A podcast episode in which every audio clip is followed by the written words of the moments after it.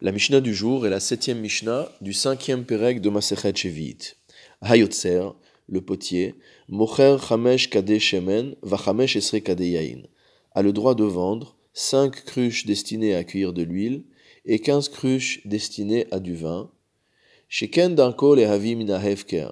car l'habitude, durant l'année de la Shemitah, est d'aller se servir dans des quantités qui sont semblables à celles-là, de la récolte qui est Hefker, qui n'a pas de propriétaire, qui est de la récolte de Shemitah.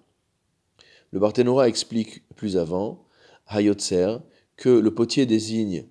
ici Yotzer signifie artisan, mais on a traduit potier car c'est Uma Naose Kelicheres, l'artisan qui fabrique les ustensiles en terre cuite. Mocher afilou la la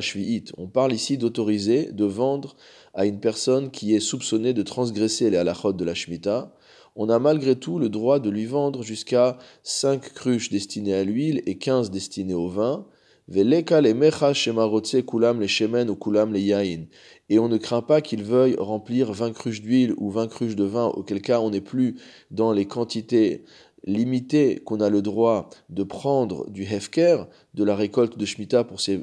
propres besoins, on aurait l'impression déjà qu'on est dans une activité commerciale qui est interdite durant l'année de la Shemitah. Le Barthénoura nous explique que ces cruches sont reconnaissables. Elles étaient réutilisées, donc la poussière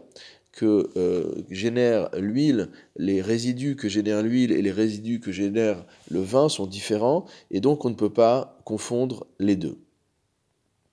La Mishnah continue et nous dit Ve'im hevi yoter mikan. Si jamais, malgré tout, on a pris plus que ces cinq euh, cruches destinées à l'huile et 15 destinées au vin, moutar, ce sera quand même permis a posteriori. C'est-à-dire, nous dit le Barthénora, Velo shema hevi, et on ne craint pas que la personne vienne se servir non plus dans le hefker, c'est-à-dire dans une récolte qui a été abandonnée, dans de l'huile ou dans du vin qui ont été considérés comme étant euh, la propriété de tous, mais minham meshumar dishvi'it, dans du stock de shmita qu'une personne voudrait commercialiser, ce qui, est interdit. Ou mocher la goy ba'aretz. Et on a le droit de vendre ce type de cruche à des non-juifs qui vivent en Eretz Israël, c'est-à-dire qu'on ne craint pas que le non-juif vienne à revendre ses ustensiles à un juif qui est soupçonné de transgresser la Shemitah, pour que ce dernier puisse faire commerce des fruits de la Shemitah.